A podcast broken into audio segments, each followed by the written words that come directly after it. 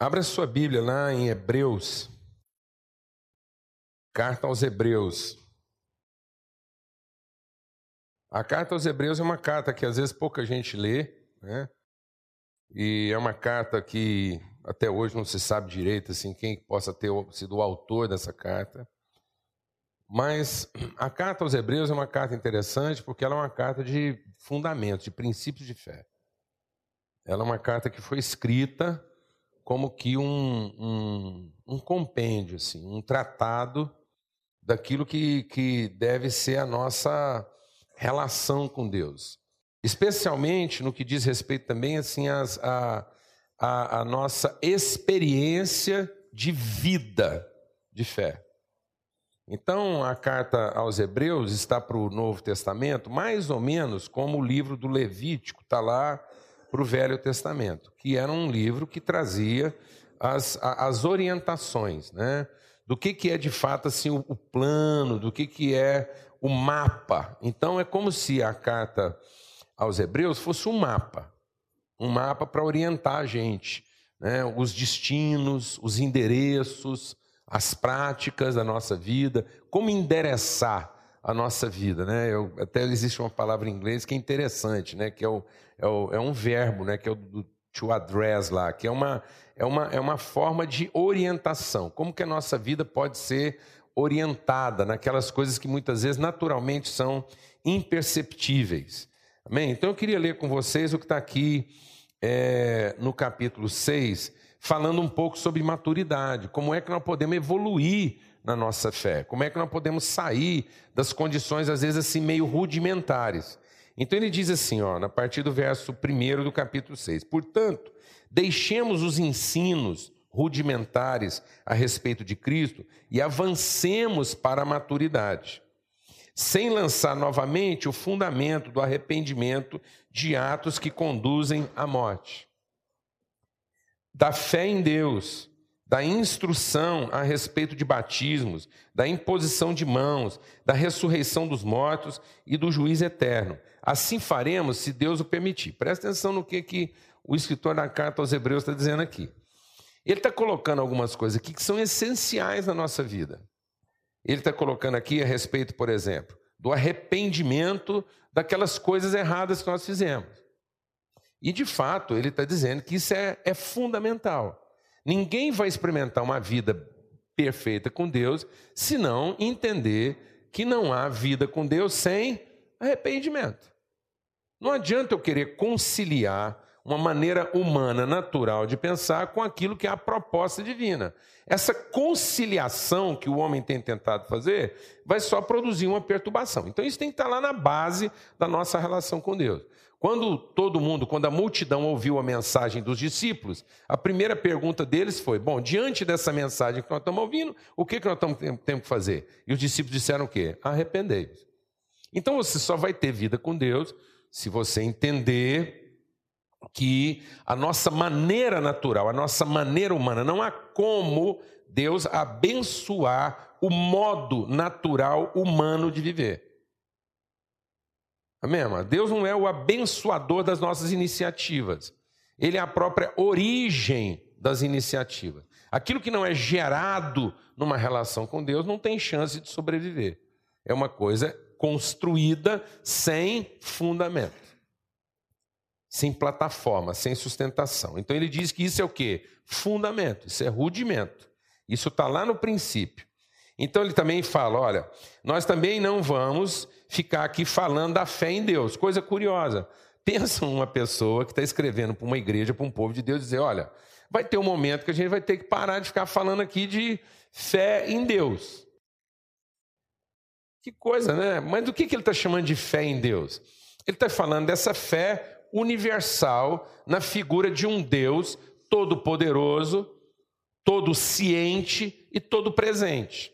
Então, essa coisa da fé em Deus como uma figura divina, a, a, a crença na divindade, a fé de que há um Deus que é todo poderoso, que pode resolver tudo, isso é básico, isso é elementar. Isso é fundamental. Mas nós temos que evoluir desse ponto. E tem muita gente que está se contentando em se relacionar com Deus na perspectiva do quê? Da divindade.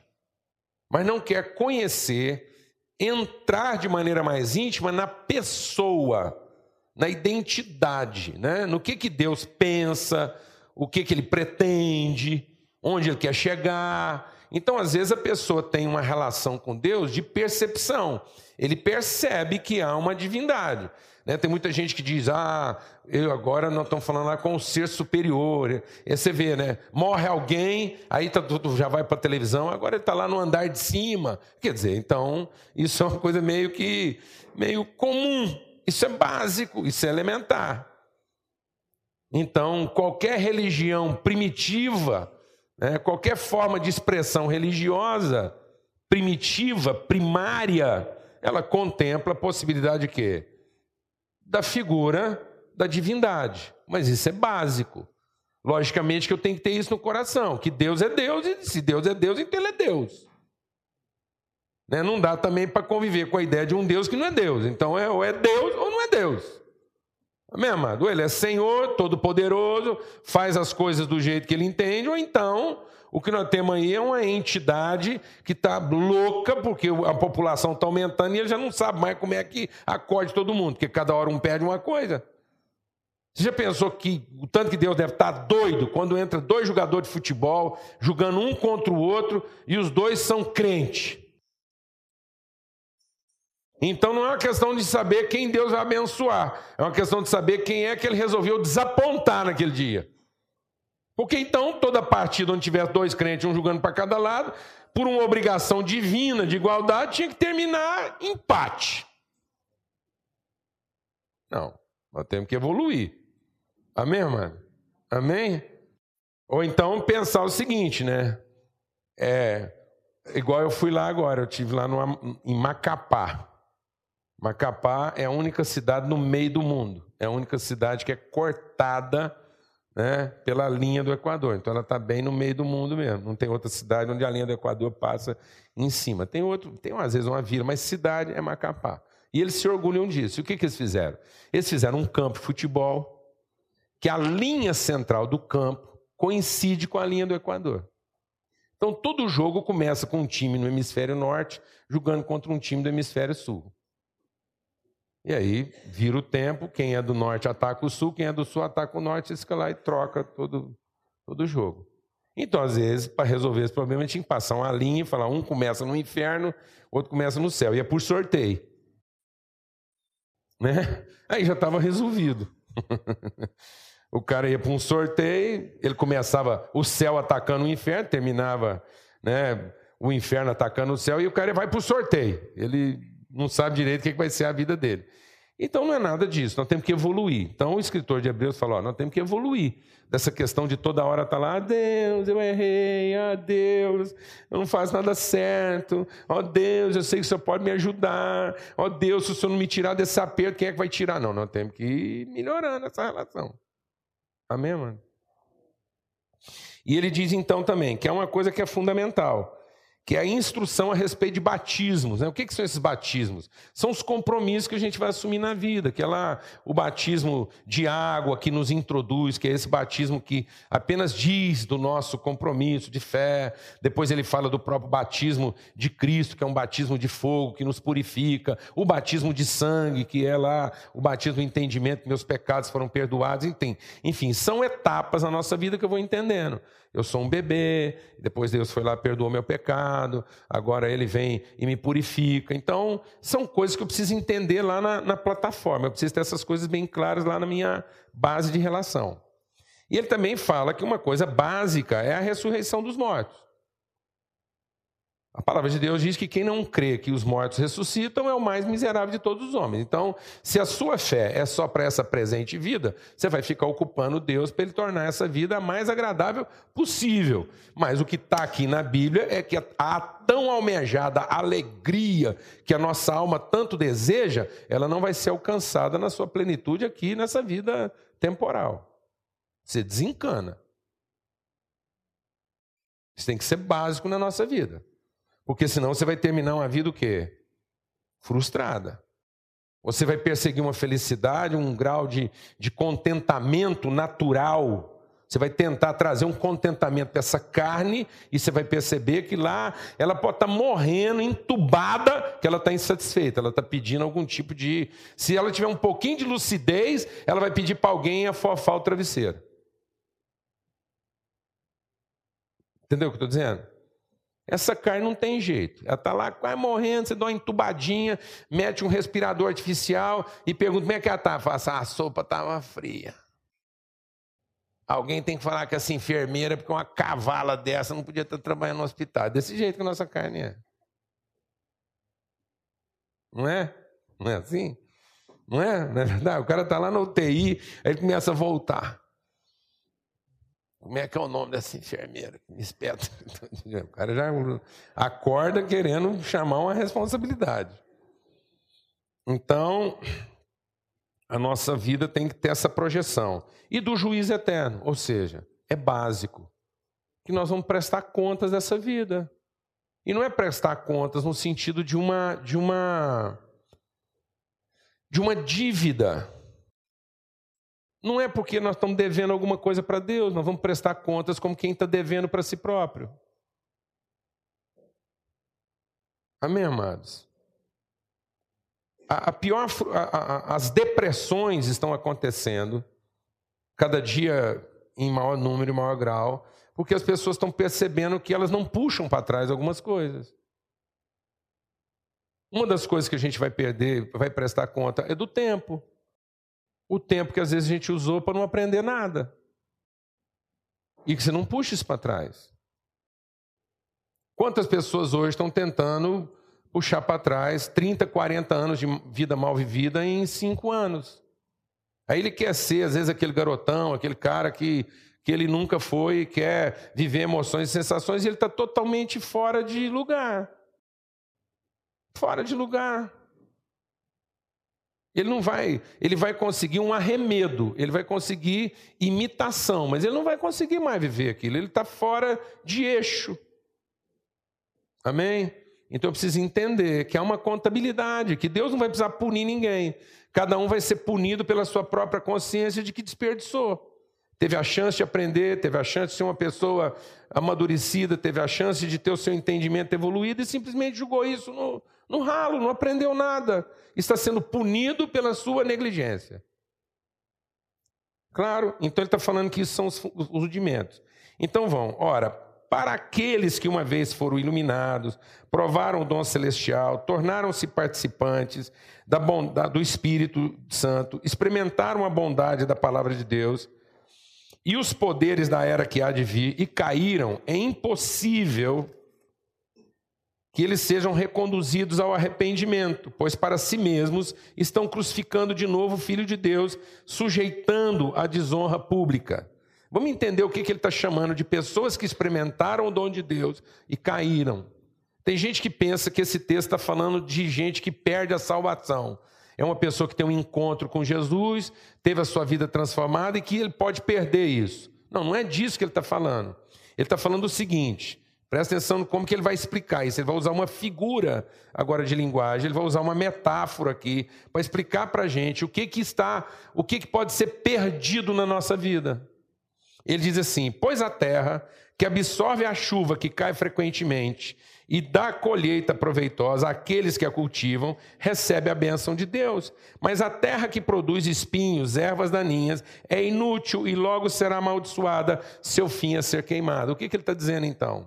Ele está dizendo que tem muita gente que convive com a graça de Deus, convive com a bondade de Deus, partilha da oportunidade de ter sua vida transformada, mas ele continua usando toda a bênção, todo o favor, tudo aquilo que Deus ofereceu para ele gratuitamente, ele continua usando isso para quê, amado? Para produzir aquilo que diz respeito a ele.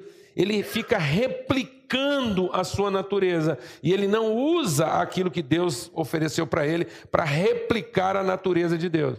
Então ele não está falando de perder a salvação, ele está falando de gente que, recebendo tudo o que seria para a sua salvação, opta em continuar perdido.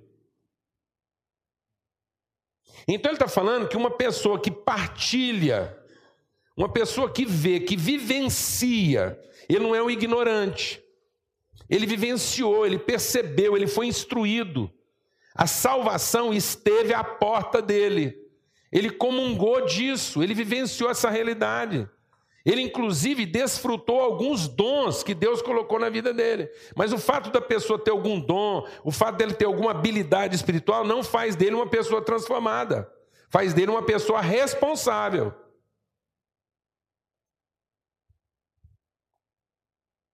Está me entendendo isso, amado? Quando eu tenho a consciência de que eu recebi um dom, isso não é a garantia da minha salvação. Isso é apenas o testemunho da minha responsabilidade. Era preferível ser uma pessoa que é ignorante. Então ele está falando daquelas pessoas que não podem mais se desculpar diante de Deus de que são o quê? Ignorantes.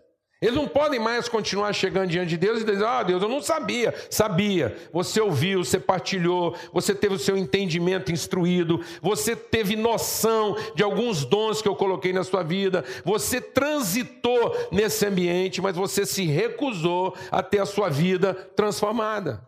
Então não está falando de alguém que, tendo sido salvo, se perdeu. Não há essa chance. Porque salvação não é uma coisa que emana de mim. Não há como uma pessoa conhecendo salvação e tendo uma relação de ligação com Deus conseguir se desligar de Deus. Não há como alguém estando em Cristo sair de Cristo. Porque era como se Cristo saísse dele mesmo. É como se Cristo expurgasse de si alguma coisa que é ele. Não tem jeito. Ao mesmo irmão, estão entendendo? Não, não. Não tem jeito do corpo expulsar o dedo.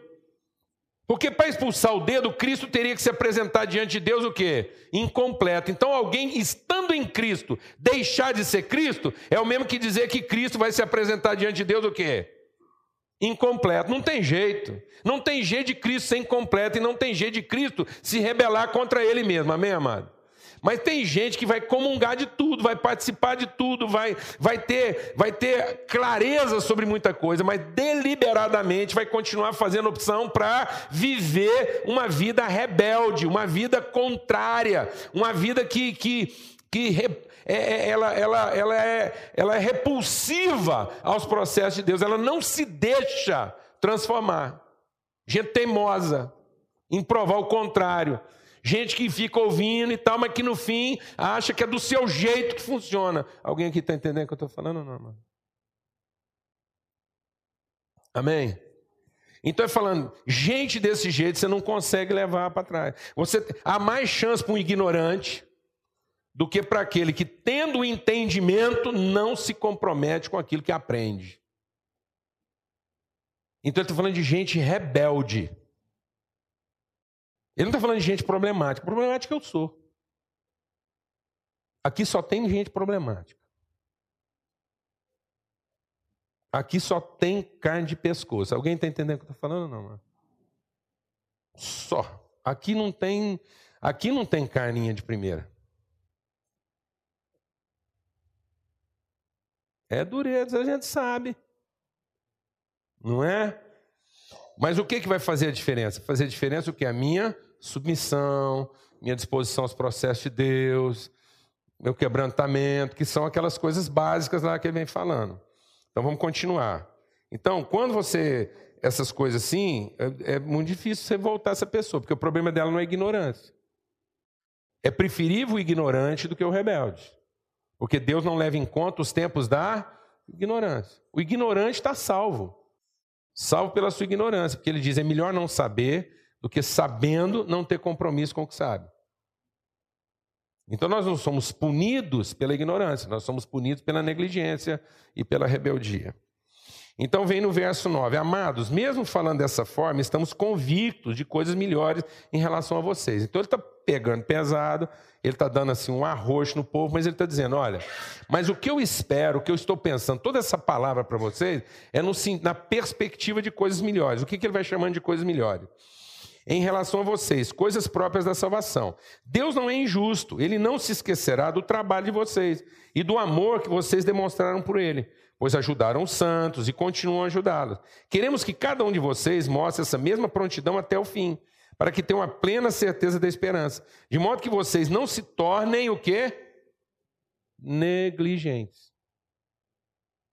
Então, essa negligência, essa, essa coisa, essa indisposição, essa letargia, Deus está mostrando, Deus está ensinando coisa para nós e a gente está adiando isso. Não, deu numa hora, quem sabe? E aí Deus está falando lá com aquele marido que é custoso, o cara é difícil, e Deus está dando oportunidade, mostra para ele arrependimento, mostra bondade, mostra que ele é Deus, mostra que ele vai dar conta das coisas lá no fim. Esse jeitinho que ele vem tratando a mulher dele, ele vai, ele vai contabilizar isso isso não é contabilizar para o inferno. Ele vai contabilizar isso nos seus últimos dias, quando ele perceber que podia ter sido diferente.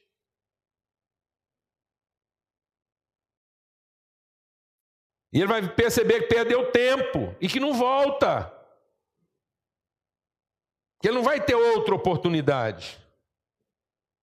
Olha, mas deixa Deus ministrar o seu coração.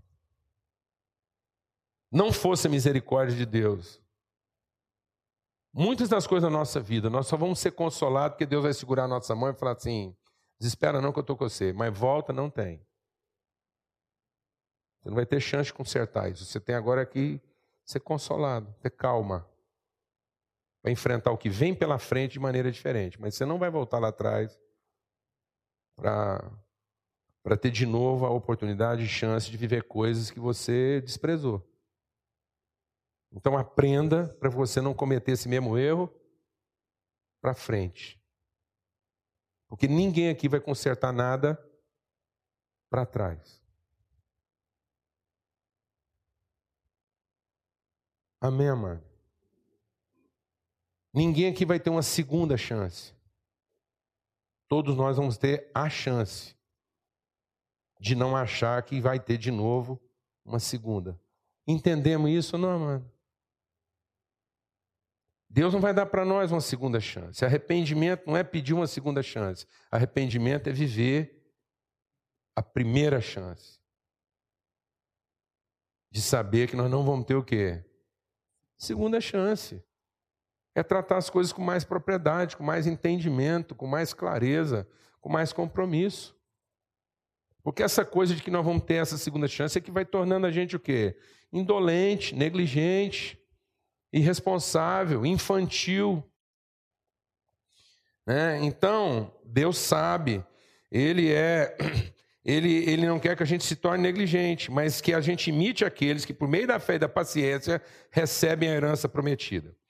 Presta atenção agora, que toda essa introdução é para a gente chegar nesse ponto. Quando Deus fez a sua promessa a Abraão, e aí por mais que você não conheça muito bem a Bíblia, você lembra do que foi a promessa lá de Deus a Abraão, que Deus pegou Abraão, falou que ia dar para ele uma descendência, que através daquilo que Deus ia gerar nas impossibilidades de Abraão. Quem que era Abraão?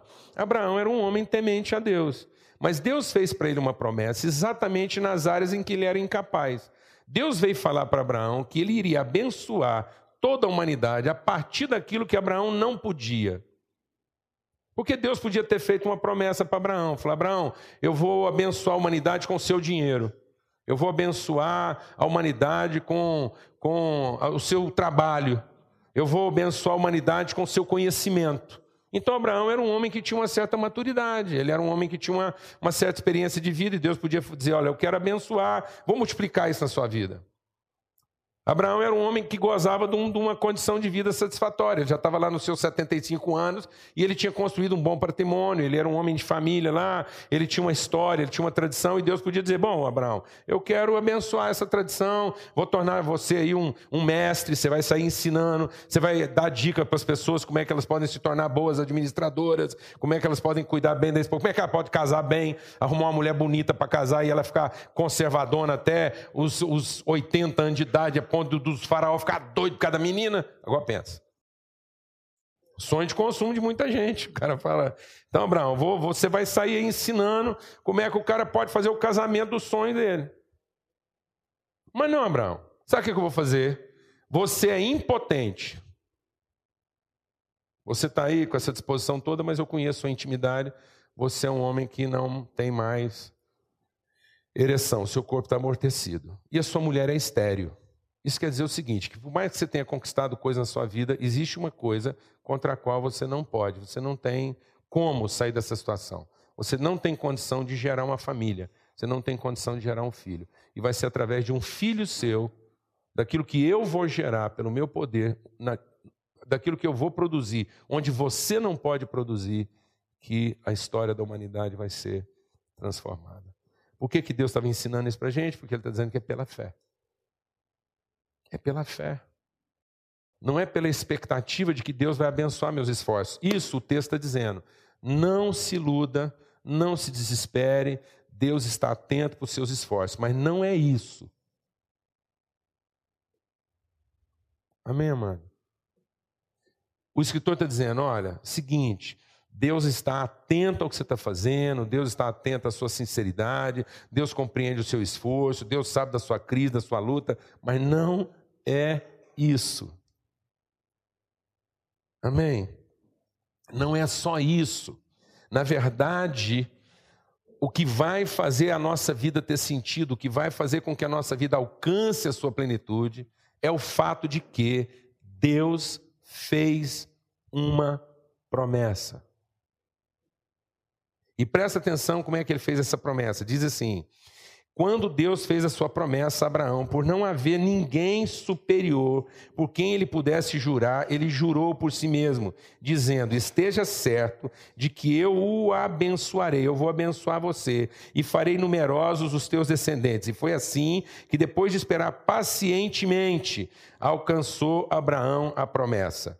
Os homens juram por alguém superior a si mesmos, e o juramento confirma o que foi dito, pondo fim a toda discussão. Querendo mostrar de forma bem clara a natureza imutável do seu propósito para com os herdeiros da promessa, Deus o confirmou com juramento, para que por meio de duas coisas imutáveis, nas quais é impossível que Deus minta, sejamos firmemente encorajados, nós, os que nos refugiamos nele, para tomar posse da esperança a nós proposta. Temos essa esperança como âncora da nossa alma, firme e segura, a qual adentra o santuário interior por trás do véu, onde Jesus nos precedeu, entrou em nosso lugar, tornando-se sumo sacerdote para sempre, segundo a ordem de Melquisedeque. O que, que ele está dizendo? Ele está dizendo o seguinte: Deus não fez uma promessa. Deus fez um juramento em cima de uma promessa. Se Deus tiver, deixa Deus ministrar o seu coração. Se naquilo que diz respeito à nossa vida, aos nossos verdadeiros interesses, não em relação aos nossos interesses temporários, não em relação àquilo que são nossos interesses humanos, naturais, não em relação àquilo que a nossa alma percebe, as nossas emoções sentem. Nós não estamos falando desse tipo de interesse, nós não estamos falando de desejos. Nós não estamos falando de oportunidades, nós não estamos falando de circunstâncias, nós estamos falando daquilo que diz respeito à nossa vida na sua perspectiva eterna, daquilo que não pode ser mudado, daquilo que é o projeto eterno de Deus, que Deus começou e ele vai levar até o fim. Quanto a essas coisas, Deus não fez um juramento, Deus não fez uma promessa. Porque se ele tivesse feito uma promessa, isso era, isso poderia ter conotação o quê? Circunstancial. Uma promessa para que ela se cumpra, ela pode depender do desempenho daquele que recebeu a promessa. Por exemplo, você diz lá para o seu filho: você vai comer sobremesa dobrada hoje se você comer toda a couve. Isso é uma promessa. Amém, amado? Há uma promessa que diz o quê? Né? Honra teu pai e tua mãe para que se prolonguem os dias sobre a terra. Então, um dos segredos de longevidade não é só alimentação e nem muito exercício em academia. Tem muita gente querendo durar muito, querendo chegar aí até os 90 com saúde. É simples. Tem uma coisa que vem antes da, da, de comer a, a, a verdura. É obedecer o papai e a mamãe quando manda comer a verdura. Então, o que dá saúde para o cara não é a couve é obediência. Glória a Deus, amado. Amém? Então o menino vai durar muito, não é porque ele está comendo couve, é porque ele está obedecendo. Amém, amado? Glória a Deus. Então ele vai ter tanto mais saúde, quanto mais ele for o quê? Obediente. Isso é uma promessa? Isso é uma promessa, funciona. Menino vai estudar, funciona. Só que essa promessa ela tem uma condicionante. Do mesmo jeito que eu obedeço e isso produz em mim virtude, Está implicado, deixa Deus ministrar o seu coração, está implicado na desobediência o quê? A maldição. Então ela é condicionante. Essa promessa ela tem duas realidades. Eu tanto posso experimentar o melhor desse mundo quando eu posso experimentar a desgraceira. Mas quando, deixa Deus ministrar o seu coração, quando Deus está dizendo a respeito daquilo que é a nossa realidade eterna, aquilo que é a obra concluída, a plenitude, o pleno conhecimento, a plena satisfação, o contentamento, a plena revelação o que, que pode significar de fato alegria, do que, que pode significar de fato contentamento, do que, que pode significar de fato a realização, a iluminação, a expansão do meu entendimento. Deus não fez uma promessa. Deus assumiu exclusivamente para ele essa responsabilidade. Ele disse: Eu vou fazer isso. Amém, mano? Eu vou fazer isso. Eu estou atento às suas obras. Eu estou atento ao seu esforço. Vou te abençoar nos seus esforços. Você não precisa perder a, noite de sono achando que eu não estou percebendo a sua sinceridade, suas lágrimas, sua dedicação. Isso é uma coisa. Agora presta atenção. Eu fiz um juramento de que eu abençoaria você, de que eu tornaria você alguém como eu, alguém como família, como filho. É isso que ele está dizendo. Eu vou abençoar você e farei de você uma família. O que, que quer dizer isso, amados? Que quer dizer que vai haver momentos na nossa vida. Vai haver momentos na nossa vida em que aparentemente as coisas estão perdidas. Vai haver momentos na nossa vida em que você vai pensar que aquilo não tem mais o que? Recuperação. Porque todo mundo que podia ter feito a coisa certa, fez a coisa errada. Vai ter momentos na nossa vida em que a gente vai pensar que até a bênção foi perdida.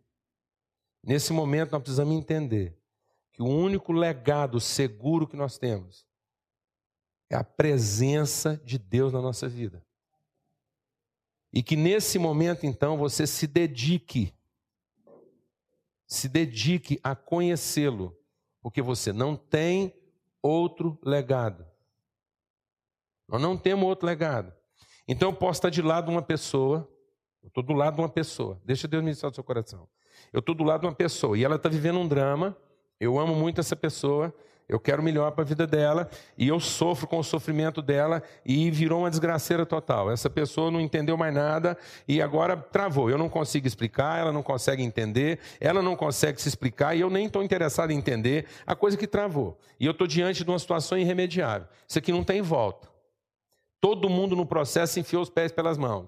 Nesse momento, eu não represento outra coisa nessa relação eu não represento outra coisa nessa relação. Eu não posso representar na vida dessa pessoa outra coisa senão a certeza de que Deus jurou que a bênção dele estaria sobre a nossa vida. Eu não posso, eu não posso fazer outra coisa. Eu não posso permitir que diante de uma circunstância o meu coração comece a produzir o quê? Espinhos.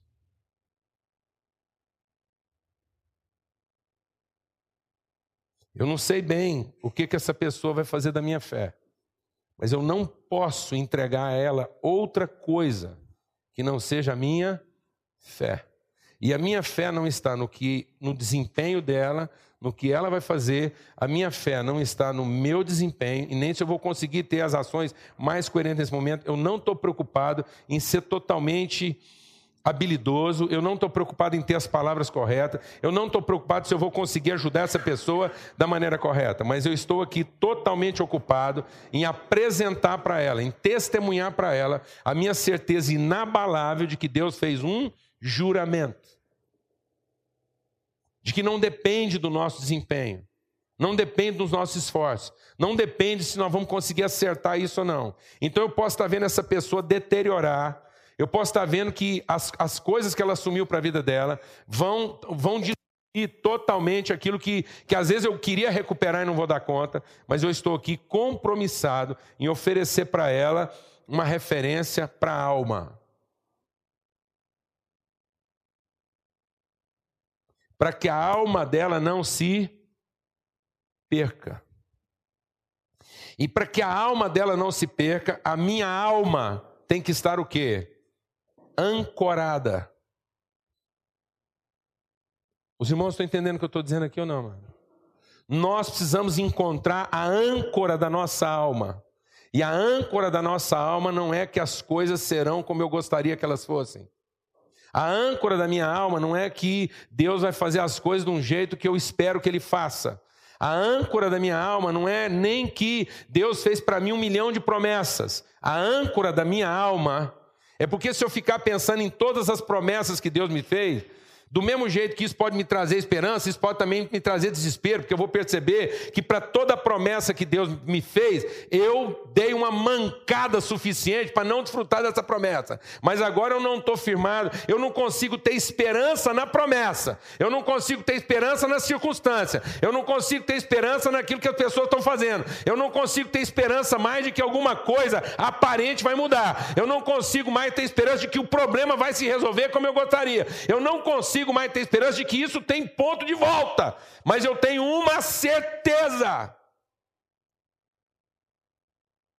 É que Deus se empenhou pessoalmente nessa questão. Não é a minha reputação, não é a reputação das coisas, não é como elas serão resolvidas, não é como essas coisas vão se acertar como eu gostaria ou não.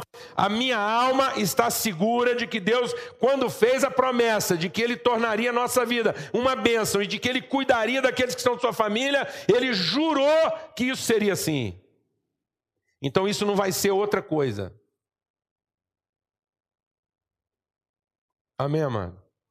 Então, no que depender de nós, ninguém vai se entregar ao desespero.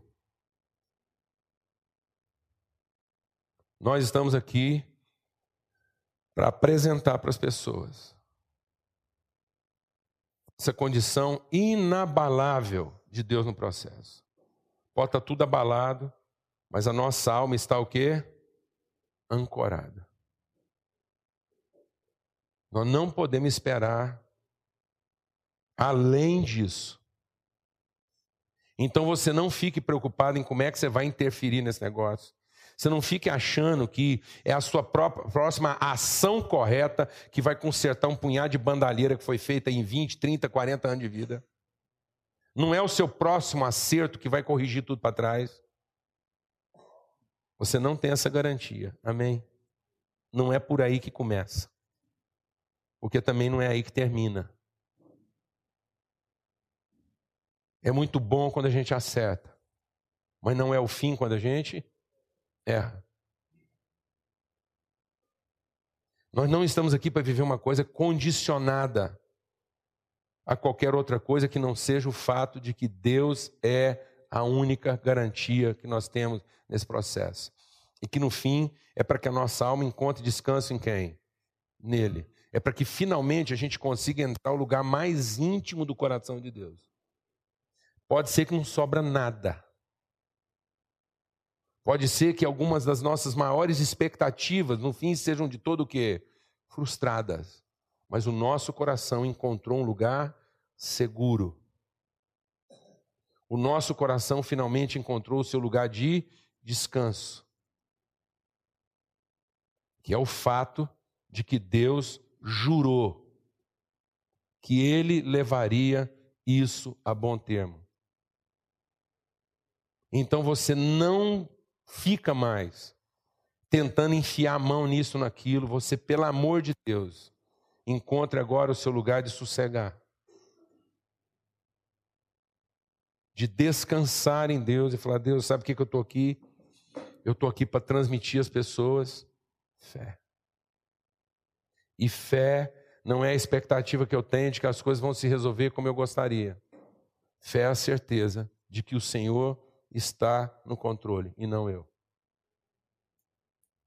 Não são as minhas orações que vão determinar o sucesso. Eu vou continuar orando, mas eu vou continuar orando para que o Senhor se revele, para que a sua vontade seja feita. Nem Jesus foi poupado desse momento, então você desencana. Porque no fim a palavra de Deus diz que todas as orações de Jesus foram ouvidas. E quando está falando de que todas as orações foram ouvidas, é porque finalmente ele fez a oração das orações. Meu Pai, o Senhor é meu Pai. Eu não fiz nada de errado para estar aqui onde é que eu estou. Eu não errei com essas pessoas, eu não falhei com elas. Eu não tratei aqui ninguém mal. Porque às vezes, amado, você está achando que para as coisas dar tudo errado na sua vida, alguém tem que ter feito uma coisa muito errada. O que é que Jesus fez de errado para dar tudo errado? Então ele está lá dizendo: Olha, eu não fiz nada de errado. Mas a trajetória que o Senhor estabeleceu para a minha vida, para que a glória do Senhor pudesse ser revelada, meu caminho passava por aqui. Amém? Mas agora minha alma está ancorada.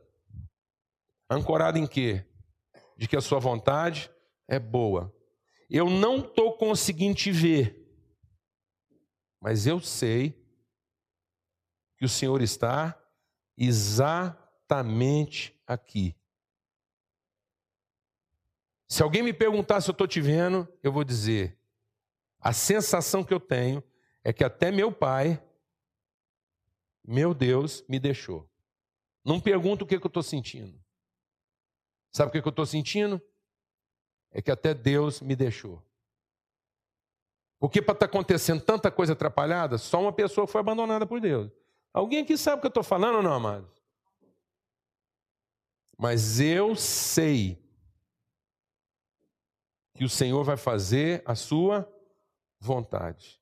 E que ela é perfeita, ela é boa, ela é agradável, ainda que isso signifique o sacrifício do meu corpo. Essa é a âncora da minha alma. Deus não quer ancorar seus negócios. Deus não vai ancorar seu casamento. Deus não vai ancorar seus planos se a sua alma não estiver ancorada.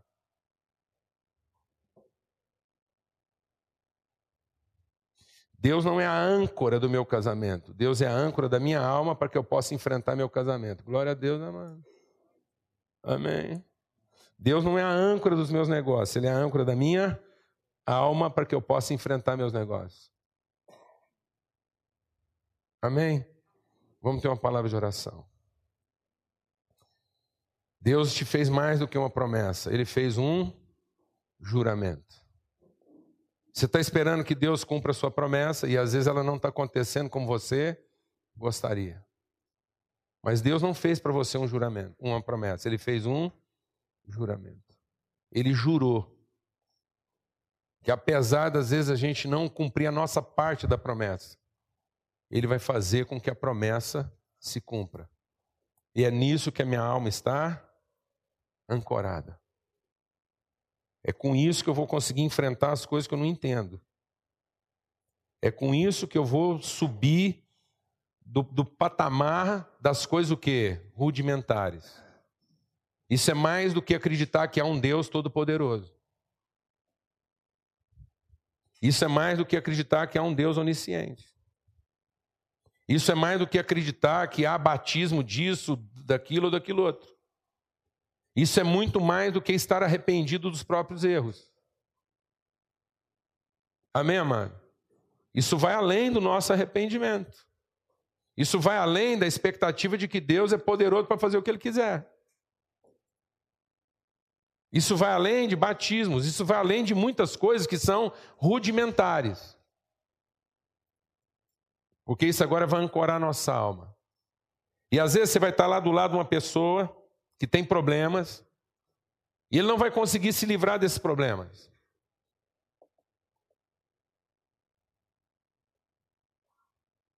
Às vezes uma pessoa tem um problema com vício.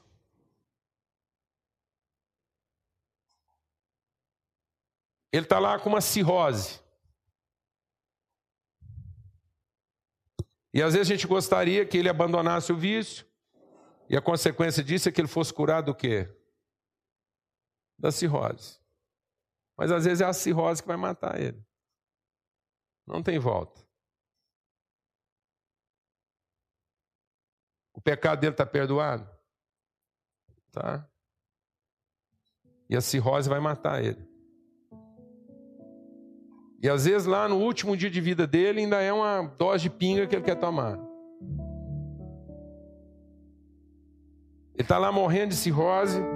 Como eu já fui, às vezes, eu fui orar com uma mulher uma vez, 80 anos de idade. Você já viu alguém morrer de efizema pulmonar? Não queira. Não queira.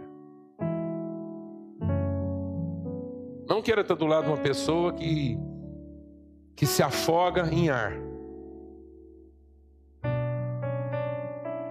Ela puxa para dentro todo o ar que ela consegue. Mas a conexão entre aquele ar e as células dela já não existe mais. Ela perdeu a conexão. E eu estava orando com uma mulher dessa, e ela totalmente entregue a Jesus, a alma dela totalmente transformada. E eu perguntei para ela o que ela, que ela queria naquela hora. Ela falou o que eu queria mesmo agora. Foi é, ela falou um cigarro.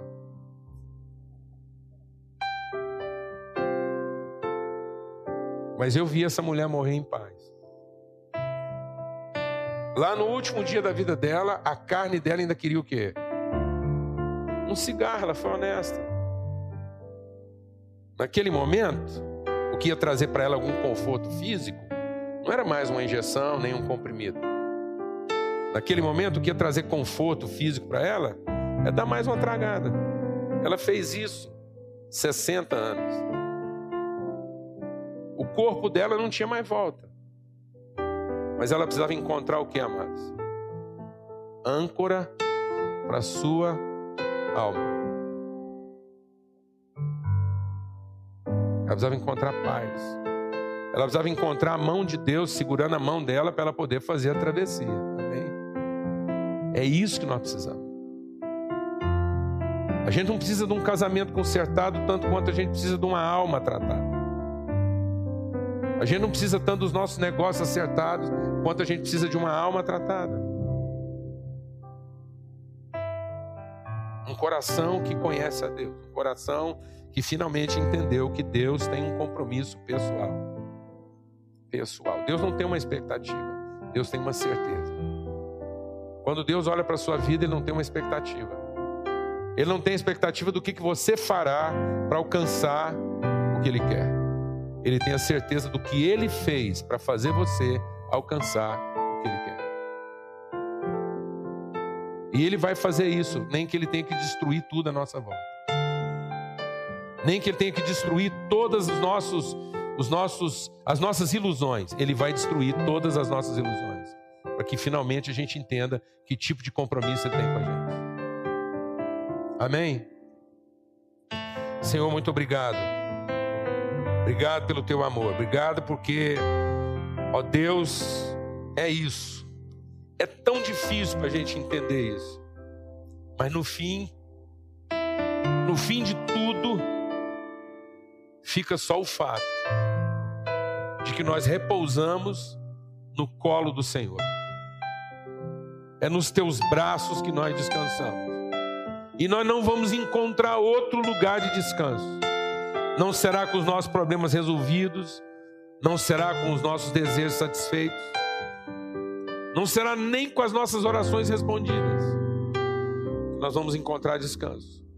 Nós só vamos encontrar descanso quando finalmente nós formos abraçados pelo Senhor. É a força do teu abraço, é a força do teu acolhimento, é a força e o poder, ó Deus, do teu amor em nós a âncora da nossa alma. É só isso que vai trazer, finalmente, consolo para o nosso coração. E é isso que nós queremos ser na vida das pessoas. Gente ancorada. Gente que finalmente aprendeu que o Senhor fez um juramento. O Senhor fez um juramento. O Senhor jurou que iria nos abençoar, e o Senhor jurou que faria de nós um povo, o seu povo. Em nome de Cristo Jesus, ó Pai, que o nosso coração, a partir desse entendimento, possa produzir virtude. Nós não queremos ser daqueles que, ao receberem as bênçãos, continuam produzindo espinhos, queixas, dúvidas, questões, ansiedade, tormento. Mas ao recebermos essa chuva, essa palavra, essa, esse juramento do Senhor, o nosso coração, ó Deus, possa produzir virtude, calma, paciência, perseverança, moderação, no nome de Cristo Jesus. Que o Senhor faça resplandecer sobre cada um de nós aqui o seu rosto e nos dê paz. No nome de Jesus. Amém.